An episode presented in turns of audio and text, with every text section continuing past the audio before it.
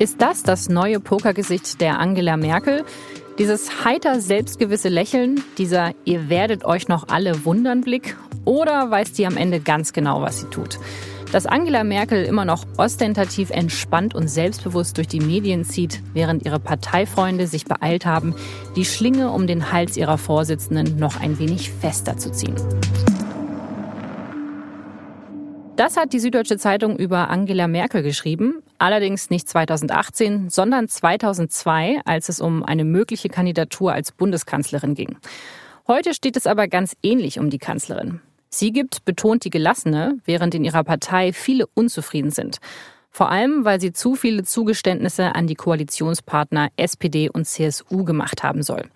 Sie soll jetzt umbauen, die Basis mitnehmen und für Veränderungen sorgen. Kann sie das? Will sie das? Darüber rede ich heute mit Ferdos Forudastan, der Innenpolitikchefin der Süddeutschen Zeitung. Und mit Evelyn Roll, die für die SZ aus Berlin berichtet. Was können wir von Merkel und der neuen Großen Koalition erwarten? Das klären wir heute bei das Thema. Ich freue mich, dass Sie zuhören. Mein Name ist Laura Terberl. Das Thema. Der Podcast der Süddeutschen Zeitung.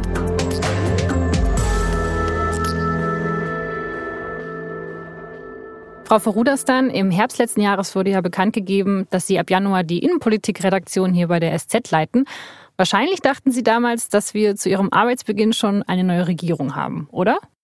Da war ich mir nicht sicher, ehrlich gesagt. Denn das dauert ja immer mal wieder eine ganze Weile, bis eine solche Regierung sich gebildet hat. Ich habe mir natürlich darüber Gedanken gemacht, weil das ja auch die eigene Arbeit prägt und natürlich einen Unterschied ausmacht, ob man eine Regierung hat oder ob die Regierung sich erst bildet. Ich war mir, wie gesagt, unsicher. Aber so lange wie jetzt hat es ja noch nie gedauert. Nein, so lange wie jetzt hat es noch nie gedauert. Ähm, das hängt natürlich mit den Besonderheiten dieser Wahl zusammen, mit den hohen Verlusten, die CDU und vor allen Dingen die SPD eingefahren haben.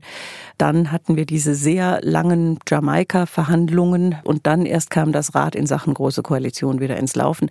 Also das hat die ganze Sache erheblich verzögert und da sehe ich auch den Hauptgrund dafür, dass das Ganze so lange dauert und nicht in den Verhandlungen zur Großen Koalition selber. Die sind sogar ausgesprochen schnell über die Bühne gegangen. Also da muss man sagen, das ist fast schon Rekordzeit. Sie haben es ja gerade schon ein bisschen angesprochen, worüber wir auch die letzten Monate immer geredet haben. Es ging um die FDP und um Christian Lindner und dann ging es ganz viel um die SPD und die Probleme. Über die CDU und Angela Merkel haben wir eigentlich nicht so viel gesprochen die letzten Monate. Die letzten Monate, da würde ich Ihnen recht geben, da haben wir relativ wenig über diese Partei gesprochen. Zu wenig, wie ich sagen, vielleicht auch selbstkritisch sagen würde. Jetzt äh, ist das anders. Also seit einigen Tagen, spätestens seitdem die Ergebnisse der Koalitionsverhandlungen bekannt geworden sind, erleben wir, dass es doch eine für CDU-Verhältnisse, muss man sagen, denn das ist eine Partei, die immer sehr diszipliniert ist, wenn man das so nennen möchte. Aber seit letzter Woche erleben wir, dass in dieser Partei über diese Partei und vor allen Dingen auch über die Parteivorsitzende gesprochen wird, und zwar kontrovers gesprochen wird innerhalb der Christdemokraten. Hat es also Angela Merkel ganz schlau gemacht, dass sie die ganze Zeit so von ihren eigenen Problemen abgelenkt hat, dass wir eben alle nur über die SPD geredet haben? Ob äh, das in Angela Merkels Hand so stark lag, da würde ich sagen, darüber müsste man noch mal sprechen. Ähm, die SPD tut der CDU und zwar schon seit sehr langer Zeit ja den Gefallen, dass sie so intensiv und so kontrovers und wie ich es nennen würde, auch so chaotisch und teilweise so undiszipliniert über sich und ihre Situation und ihre Probleme spricht, dass zwangsläufig das Interesse auf dieser Partei ruht und nicht auf der Christdemokratischen Union. Wobei man natürlich hinzufügen muss, Angela Merkel begleitet das mit einem gewissen Geschick, denn sie versucht ja immer auszutarieren, Probleme auch sozusagen eher abzuwarten, wo sich Probleme so hin entwickeln und sich da jetzt nicht in einer Weise zu äußern, die wahnsinnig viel Widerspruch auslöst. Bisher war das so, muss man sagen. Seit letzter Woche hat es sich ein wenig geändert. Seit letzter Woche ist diese Art, ist jetzt richtig zu einem großen Thema geworden.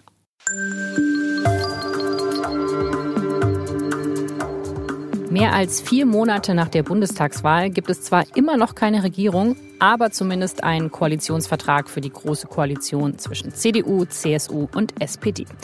Über den stimmen beide Parteien jetzt aber noch ab. Bei der SPD gibt es dafür ein Mitgliedervotum.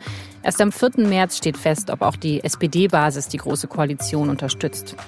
Die CDU nutzt für die Abstimmung ihren Parteitag am 26. Februar. Bis dahin will Angela Merkel auch schon bekannt geben, wer die Minister und Staatssekretäre der CDU-Ressorts sein werden. Damit will sie vorab einige ihrer Kritiker beruhigen, die von Merkel eine Neuausrichtung der Partei fordern. Denn bei diesem Parteitag, da wird Merkel auch die von ihr getroffenen Kompromisse bei der Regierungsbildung verteidigen müssen. Sie hat der SPD unter anderem das Ministerium für Finanzen, das Außenministerium und das Ministerium für Arbeit und Soziales überlassen. Dafür kann sie Kanzlerin bleiben in ihrer vierten Legislaturperiode, das dritte Mal in einer großen Koalition. Die scheint für Merkel immer die Reserveoption zu sein. Mit der SPD hat die Regierungsbildung immer länger gedauert, weil zuerst noch andere Optionen ausgelotet wurden.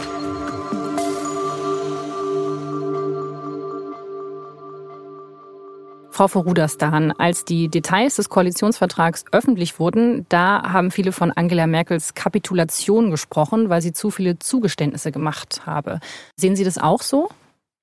Ich sehe auch, dass sie eine Reihe von Zugeständnissen gemacht hat. Ich muss auch zugeben, als ich letzten Mittwochmorgen war das vor allen Dingen von der Verteilung der Ressorts gehört habe, da war auch ich überrascht, obwohl ich schon eine ganze Weile Politik beobachte und man ja dann immer denkt, wenn man schon einiges gesehen hat, so richtig vom Stuhl hauen tut einem nichts mehr, aber weit gefehlt. Ich war wirklich richtig überrascht und dachte, Dunnerlittchen, ob sie das wohl so einfach durchbekommt bei ihrer Partei. Sie haben eben sinngemäß gesagt, sie hat das gemacht, um ihre Macht zu sichern, um ähm, sozusagen weiterhin auch die Kanzlerin zu stellen. Man kann es so betrachten, man kann es aber auch anders betrachten, beziehungsweise man kann noch eine Betrachtung hinzufügen. Und dafür würde ich eigentlich plädieren, Sie hat es natürlich auch gemacht, um sozusagen den Bürgern zu vermitteln, wir sind in der Lage, eine stabile Regierung zu bilden. Wie wäre es gewesen, wenn Angela Merkel oder alle drei Verhandlungsführer rausgekommen wären aus dieser Nacht und gesagt hätten, wir haben uns bemüht, wir haben in einer Reihe von Punkten Kompromisse erzielt, aber am Schluss konnten wir uns doch nicht einigen. Was wäre da nicht nur über diese drei und nicht nur über ihre jeweiligen Parteien hineingebrochen an, an Gewitter, sondern über die Politik insgesamt. Das Echo wäre doch gewesen, die Politik ist handlungsunfähig. Und ich würde unterstellen, im guten Sinne, dass sie auch das im Auge hatte und da würde ich, wenn ich es kommentieren müsste, dafür plädieren, sich sehr genau zu überlegen, ob man das nur kritisiert oder ob man dem vielleicht auch etwas Gutes abgewinnen kann in Zeiten, wo es immer mehr Menschen gibt, die sagen, ach, bleibt uns weg mit den Parteien, bleibt uns weg mit der Politik überhaupt, bleibt uns vielleicht sogar weg mit der Demokratie, mit dem demokratischen System, wie wir es kennen und wovon wir sehr profitieren alle.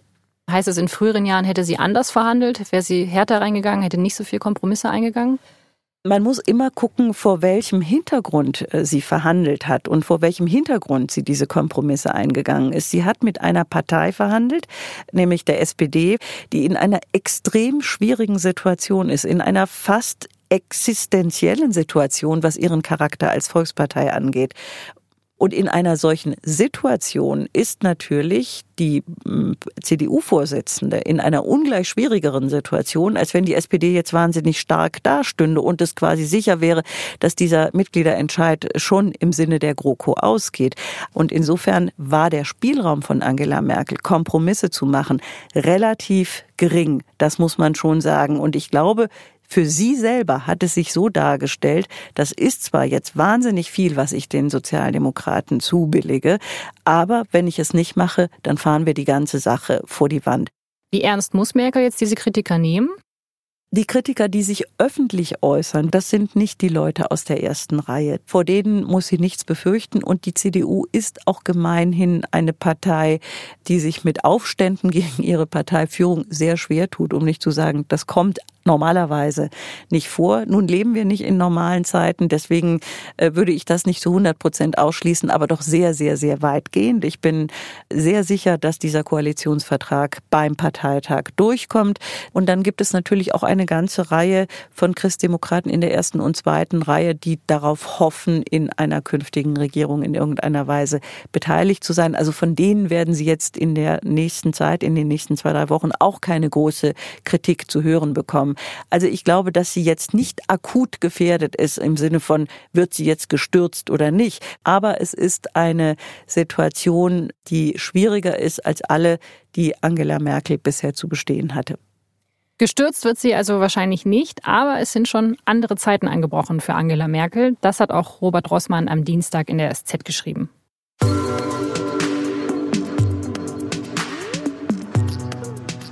Kritiker Angela Merkels sprechen gern vom Raumschiff Kanzleramt, in dem die CDU-Chefin weit über ihrer Basis schwebe. Und in der Tat gab es in den vergangenen Jahren manchen Moment, in dem Merkel das Gespür fürs Angebrachte missen ließ. Etwa als sie nach der schweren Niederlage bei der Bundestagswahl davon sprach, sie wisse nicht, was sie hätte anders machen können dass Merkel nach dem letzten CDU-Parteitag verkündete, sie werde den soeben gefassten Beschluss zum Doppelpass ignorieren, weil sie ihn für unpassend halte, gehört ebenfalls in diese Schublade. Merkel steht seit 18 Jahren an der Spitze der CDU.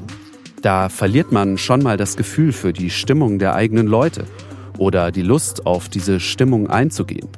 Wie gefährlich das werden kann, hat die vergangene Woche gezeigt. Jetzt steht der Parteitag am 26. Februar bevor. Was für Kompromisse wird Angela Merkel da eingehen müssen? Einen Kompromiss ist sie schon eingegangen, nämlich dass sie gesagt hat, ich werde vor dem Parteitag sagen, wer in diese Regierung eintreten wird von Seiten der CDU. Und ich denke, sie wird auf dem Parteitag schon auch so sprechen, dass die Kritiker merken, sie hat uns gehört.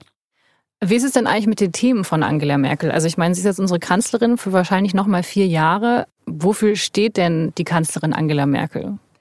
Ich würde sagen, sie steht dafür, die Verhältnisse, die ja in der Tat nicht für alle Menschen in diesem Land, aber für viele relativ gut sind im Moment, also zum Beispiel gute wirtschaftliche Situation, die zu stabilisieren.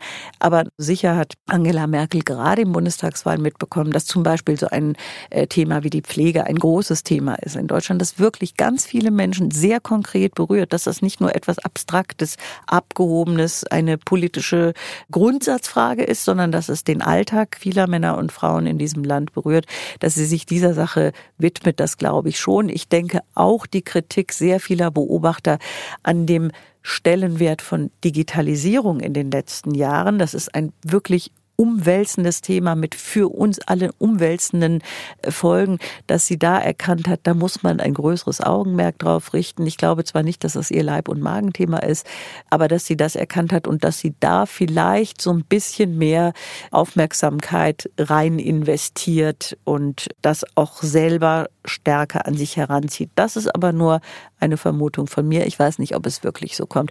Der Weg zur Großen Koalition war ja jetzt relativ lang. Bedeutet das, dass man vielleicht jetzt auch ein bisschen schneller loslegen kann, weil die Politiker eben wissen, okay, jetzt können wir uns nicht mehr so viel Zeit nehmen, können am Anfang nicht mehr so viel streiten, jetzt müssen wir wirklich inhaltlich arbeiten? Wie wir alle wissen, hat die SPD ja Stein und Bein geschworen, dass sie sich, auch wenn sie in die Regierung geht, erneuern muss und erneuern wird. Und das geht natürlich nie ohne Kontroversen ab. Und diese Kontroversen sind nie ohne Einfluss auch auf die Regierungsarbeit. Insofern wird das eine Rolle spielen. Aber ich vermute, wenn es zu der großen Koalition kommt, muss man wirklich immer sagen, wenn, dann wird das nicht gleich zu Beginn gleich eine Riesenbelastung und eine Riesenhypothek sein, sondern ich glaube, da herrscht dann erstmal die Stimmung vor, jetzt krempeln wir mal die Ärmel um und versuchen diesen Koalitionsvertrag umzusetzen.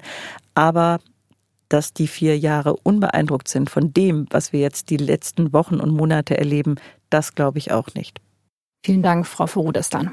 Ich danke Ihnen. Als ich jetzt in diesen Wochen und Monaten so intensiv über meine Entscheidung zu einer vierten Kanzlerkandidatur nachgedacht habe, da haben viele zu mir gesagt, du musst, du musst, du musst antreten. Das hat mich sehr berührt. Das Gegenteil wäre ja auch nicht schön gewesen. Wenn das, wenn das aber so ist, dann ergänze ich, und zwar gerade in Zeiten wie diesen, ihr müsst, ihr müsst mir helfen.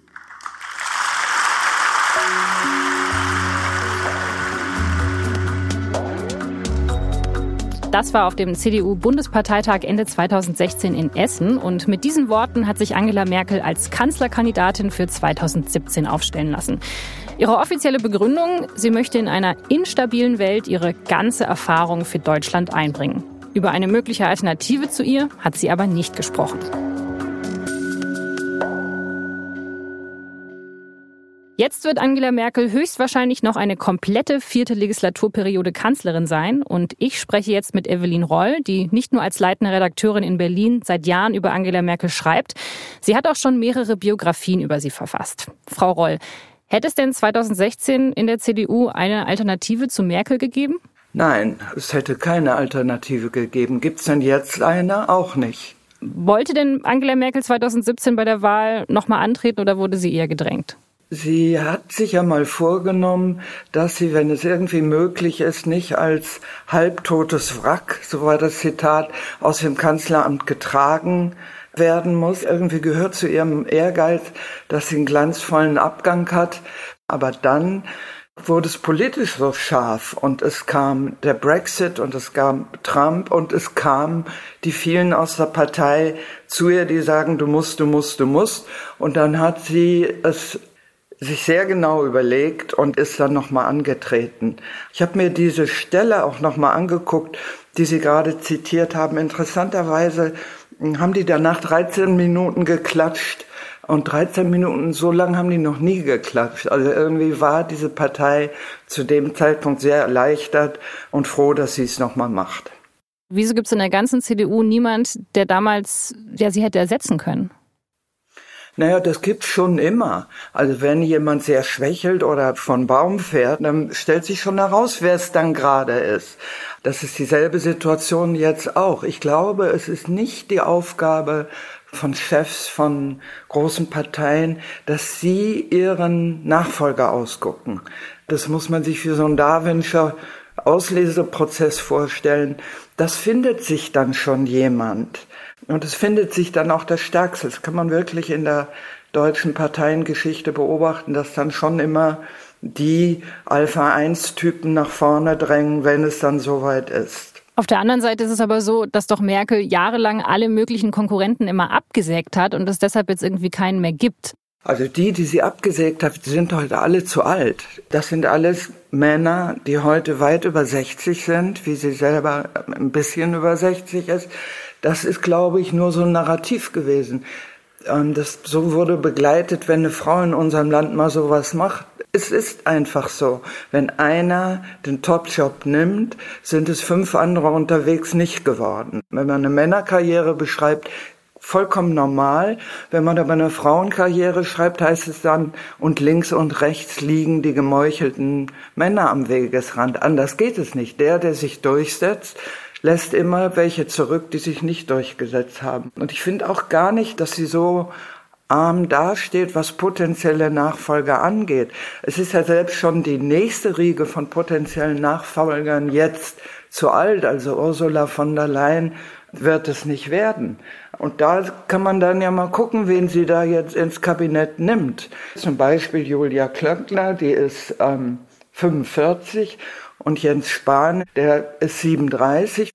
Dann sitzen da auf einmal in dem letzten Kabinett Merkel Leute, die sich warm laufen können. Ich finde es im Übrigen auch, ähm, es wird ja jetzt immer so gesagt, hui, hui, hui, jetzt geht bei der CDU es auch los, Nachfolgedebatten, Merkel muss weg. Da kann man nur sagen, ja, das ist wirklich gut. Das muss in so einer Partei mal sein. Es ist einfach unglaublich lang. Ich kenne Gespräche mit Kindern, die zu mir sagen, sag mal, darf eigentlich auch ein Mann Kanzlerin werden bei uns? Das heißt, junge Leute haben überhaupt noch nie irgendwas anderes erlebt als Angela Merkel. Das ist ja so ein bisschen komisch, dass ja jetzt Angela Merkel alle diesen Stillstand vorwerfen, dass eben wegen ihr nichts vorangeht, obwohl sie ja eigentlich diejenige war, die diese Partei in den letzten Jahren auch thematisch ziemlich radikal umgebaut hat, oder?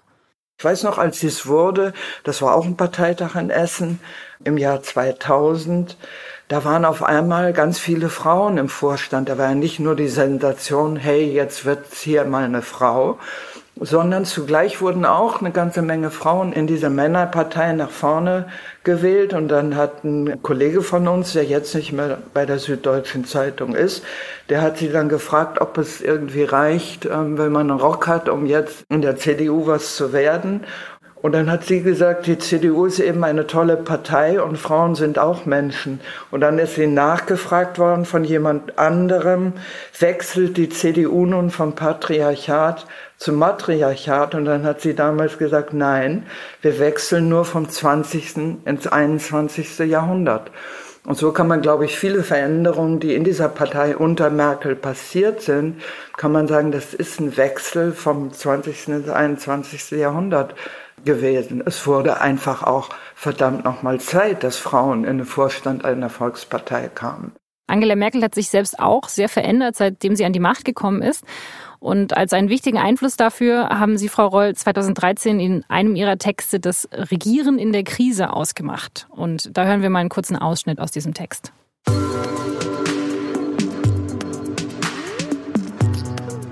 Angela Merkel ist älter geworden, ernster und konzentrierter.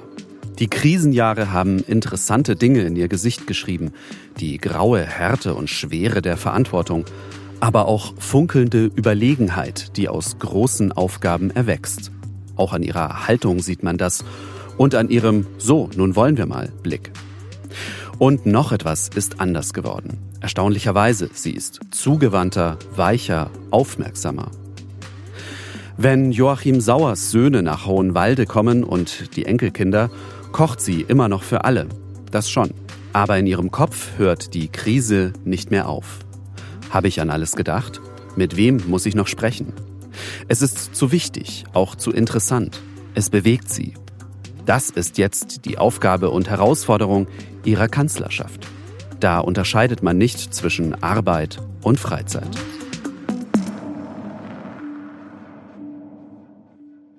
Den Text, den haben Sie schon 2013 geschrieben. Das war noch vor der Flüchtlingskrise. Würden Sie das heute auch noch so sehen, wie Sie es damals geschrieben haben? Ich habe auch gerade, während ich zugehört habe, gedacht, das mit dem Zugewandt, ähm, das hat unter diesem ungeheuren Druck abgenommen. Also das geht einfach nicht mehr. Man merkt jetzt sehr, wie ungeheuer anstrengend das ist, ständig diese Krisen zu verwalten. Das könnte sie nicht machen, das habe ich damals auch noch nicht reingeschrieben, wenn es ihr auch nicht ihr auch noch Spaß machen würde. Jeder normale Mensch, Sie wahrscheinlich und ich, wir würden nach einer Woche sagen, ihr habt sie wohl nicht mehr alle. Das mache ich hier nicht mehr mit. Aber sie hat da auch noch, die hat dann Vergnügen dran. Die hat selbst noch ein Vergnügen an solchen absurden Koalitionsverhandlungen. Die findet es interessant. Angela Merkel ist ja seit 2000 Parteivorsitzende von dieser Partei.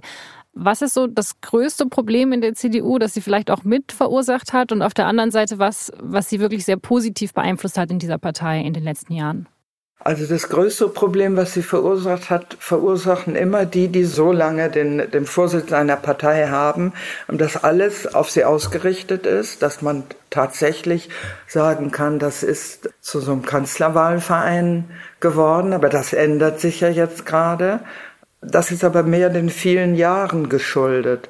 Dann würde, da bin ich etwas anderer Meinung, aber in der Union sagen viele, sie hat den konservativen, den Wirtschaftsflügel, auch dem nationalen Flügel, den ja auch mal in, in der CDU gab, sehr vernachlässigt. Dadurch, dass die Personen, die damals für diese Position standen, eben weg sind, Friedrich Merz und Roland Koch. Und was sie der Partei gebracht hat, ist, dass sie zwölf Jahre lang an der Macht ist. Das ist für eine Partei was Tolles, wenn sie zwölf Jahre lang regieren dürfen. Das bedeutet ja Gestaltungsmöglichkeiten, das bedeutet auch Posten und Ämter für viele. Also die können eigentlich bis jetzt ganz zufrieden sein. Mal ganz direkt gefragt, ist Angela Merkel zu lang an der Macht? Also Das ist schwer zu sagen. Das wird sich jetzt in den nächsten vier Jahren entscheiden. Ich finde bis zum Stichtag heute nein. Ich finde ähm, Demokratie theoretisch ja. Ich finde es eigentlich ein Häkelfehler in unserer Verfassung, dass da nicht festgelegt ist, dass nach zwei Legislaturperioden Schluss ist. In den Ländern, in denen das ist, gefällt mir das besser. Auch weil der, der weiß, die zweite Legislaturperiode ist meine letzte, nochmal mit aller Kraft die Politik macht, die er machen möchte, weil er gar nicht mehr Rücksicht nehmen muss darauf, dass er wiedergewählt werden möchte. Das ist Demokratie theoretisch. Aber ich finde, wir haben in diesen langen Jahren sind wir ganz gut regiert worden. Also ich finde nicht, dass sie zu lange an der Macht ist, was das Land angeht. Ich glaube, dass sie zu lange an der Macht ist, was sie selber angeht.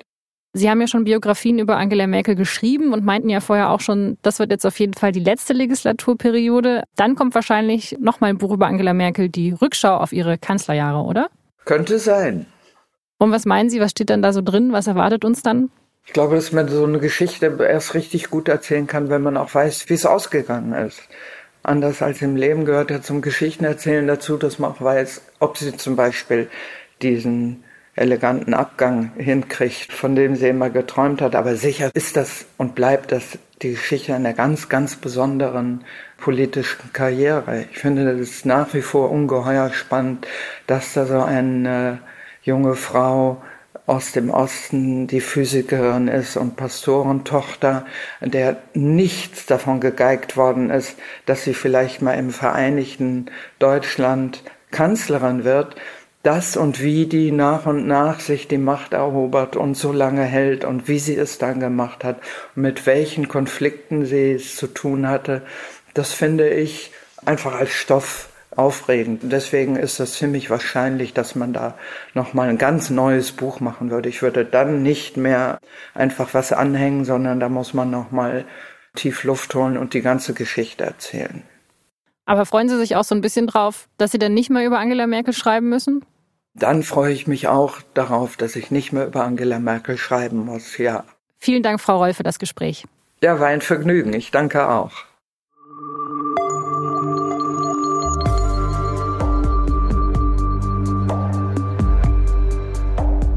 Das war das Thema für diese Woche. Ich bedanke mich ganz herzlich fürs Zuhören und hoffe, dass Sie nächste Woche wieder mit dabei sind.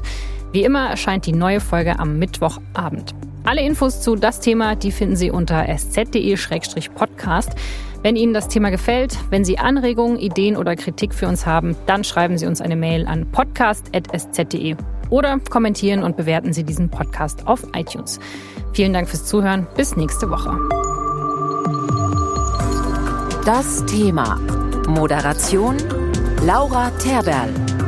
Redaktion Vincent Vitus Leitgeb. Regie und Produktion Ikone Media im Auftrag der Süddeutschen Zeitung.